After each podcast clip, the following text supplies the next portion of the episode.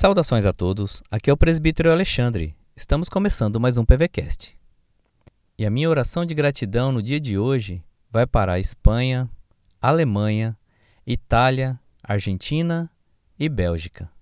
Países que ouvem a mensagem do PVCast. Deus abençoe a todos vocês. Continue a compartilhar para que a mensagem do Senhor possa chegar ainda mais distante. Vamos para a mensagem de hoje. O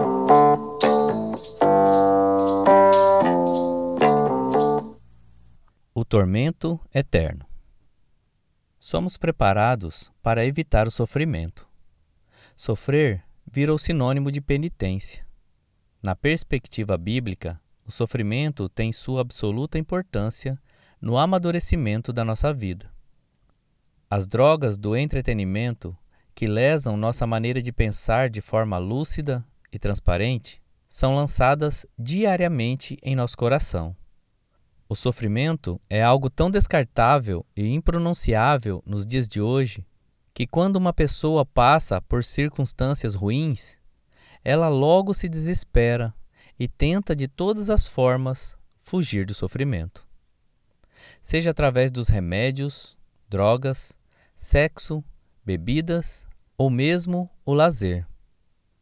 O desejo em libertar-se do sofrimento e da dor que ele causa em nossa alma nos leva a buscar alternativas que nem sempre agradam a Deus. Alguns pensam que todas as coisas relacionadas à existência terminam aqui. Mas isso não é verdade. E por isso, muitos vivem na busca dos prazeres deste mundo na tentativa de aliviar o sofrimento. Outros têm uma perspectiva equivocada a respeito de Deus. Pensam que Deus é tolerante com o pecado humano. Meus irmãos, ele não é. Deus é amor, e por causa disso, ele acaba sendo um fantoche nas mãos daqueles que creem assim. O Salmo 50, verso 21, diz assim: Tens feito estas coisas, eu me calei. Pensavas que eu era teu igual, mas eu te arguirei e porei tudo à vista. De Deus não se zomba, e com Deus não se brinca. O inferno é o lugar de tormento eterno, que aprisionará todos aqueles que desprezam a Cristo e Sua palavra. Num mundo amortizado e insensível, precisamos da graça de Deus para entender que temos que temer a Deus e honrar o nome de Jesus.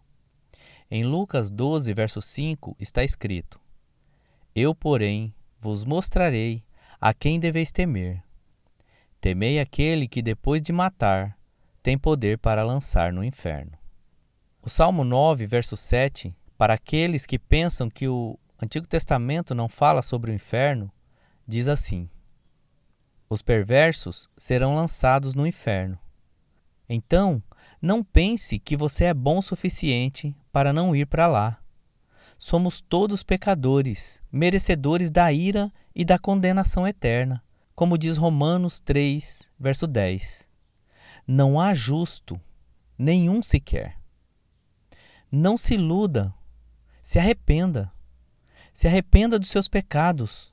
Se arrependa de achar que Deus terá misericórdia de sua vida por causa de seu pai, por causa da sua mãe, de suas obras, de sua bondade para com seu próximo. Em Provérbios 15, 24, diz o seguinte: Para o sábio há o caminho da vida, que o leva para cima, a fim de evitar o inferno embaixo. É preocupante quando as pessoas, de forma geral, se esquecem daquilo que as aguarda devido à sua desobediência. O que aguarda os homens após a morte ou é a vida eterna ou o castigo eterno. Em Mateus 25, 46 diz: E irão estes para o castigo eterno, porém o justo para a vida eterna. 2 Pedro 2,9 É porque o Senhor sabe livrar da provação os piedosos e reservar, sob castigo, os injustos para o dia de juízo. Não iluda o seu coração. Transgredir a lei de Deus trará o juízo e o castigo eterno sobre os desobedientes. Abandone a impureza. Clame ao Senhor por perdão e graça. Se arrependa e busque no sangue de Cristo, em sua obra de obediência, a justificação para os seus pecados. Deus se levanta contra os desobedientes. Em 2 Tessalonicenses 1, verso 9, lemos: Estes, os que não obedecem a Deus, sofrerão penalidade de eterna destruição, banidos da face do Senhor e da glória do seu poder. Enquanto vivo, há esperança. Descanse no perdão e se satisfaça na justiça de Cristo. Ele é rico em perdoar. Seja um servo fiel. Somente Cristo te livra do castigo e tormento eterno.